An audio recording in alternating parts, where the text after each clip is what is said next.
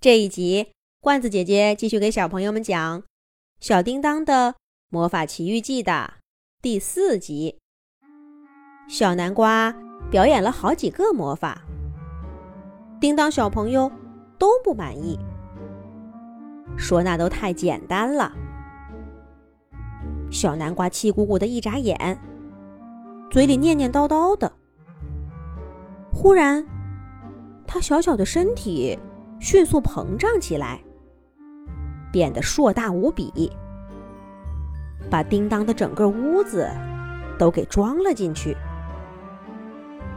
可是南瓜还在不断的变大，叮当只觉得一阵天旋地转，眼前的物品一件件消失，而最后呢，他停留在一个五彩缤纷、热闹非凡的世界里。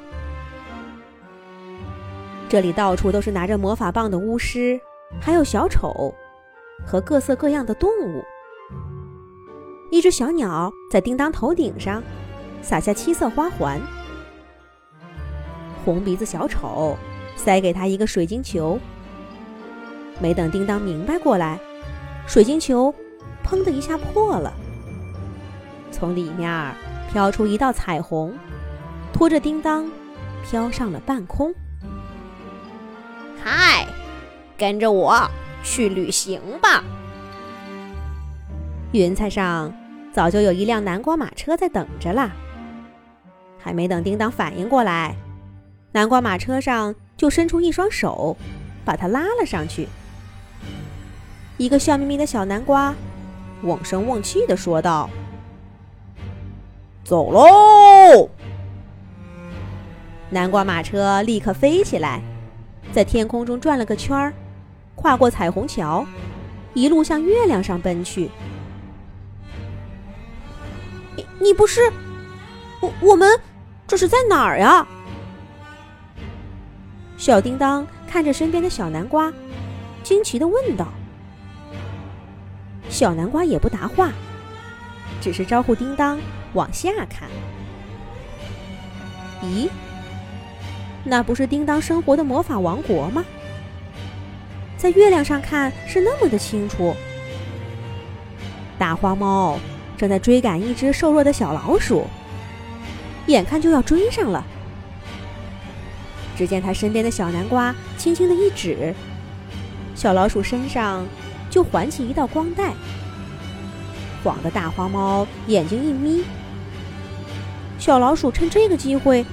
赶忙逃回洞穴去了。再往前看，一大群人正在山里挖土呢。叮当知道，那是他们想找一汪清泉。已经忙活了好几个月了，却一无所获。可这会儿，只见小南瓜向下轻轻的吹了口气，一个人忽然跌坐了个跟头。丢开手里的铲子，一汪清澈的泉水从他刚挖的洞口涌了出来。一群人抱在一起欢呼。叮当也忍不住从月亮上跳起来，为他们高兴。可是，他很快就听到一阵伤心的哭声。那是一位年轻妈妈的哭声。叮当最近经常听到，那位妈妈的孩子病了，请了许多医生和魔法师，都找不到原因。小南瓜能帮他吗？叮当下意识的扭头看了看身边的伙伴儿，只见小南瓜轻轻的抖动头顶的叶子，一滴水从叶子上滑落，刚好滴在小宝宝的额头上。沉睡的宝宝睁开眼睛，苍白的小脸蛋儿散发着红润，冲妈妈笑了起来。妈妈也抹掉泪水，抱着宝宝，笑得开心极了。这，这真是太神奇了！叮当的话没说完，南瓜马车早就发动了。魔法王国很快被甩在身后，看不见了。地面上变换着一个接着一个的王国和城市。小南瓜不是从上面挥挥手，就是吹吹气，总是让城市里的人发出些欢呼声。马车跑得快极了，叮当根本就看不清楚究竟发生了什么。小南瓜这个时候却托起他的头，让他往车窗外看。哇，不知道什么时候，南瓜马车都跑到太阳上来了。金灿灿、亮闪闪的太阳，就像个大南瓜似的，发出暖暖的光。叮当有些分不清楚车里和车外的区别了。南瓜马车带着他在月亮上转了个大圈儿，又奔向了更幽深、更神秘的宇宙深处，直到最后，才回到他们出发的地方。小南瓜拉着叮当跳下马车，手一挥，叮当又是一阵头晕目眩。眼前的一切迅速消失不见。叮当再一次回到他的房间里。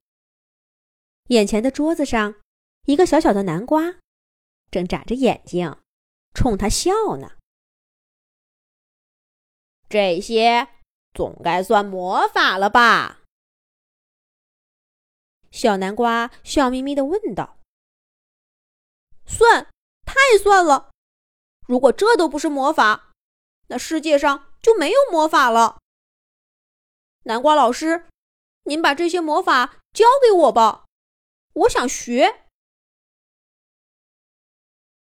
叮当一脸兴奋的恳求道：“他从前见过的那些魔法，跟眼前这个南瓜的比，简直就像是小孩子过家家呢。”小南瓜扭着头问道。这么说，你真的打算跟我学魔法吗，小朋友？叮当坚定的点了点头。可是小南瓜忽然收起嬉笑的表情，一脸严肃的说：“那你要答应我三个条件。学魔法还是有条件的。”小南瓜会提出什么样的条件呢？下一集讲。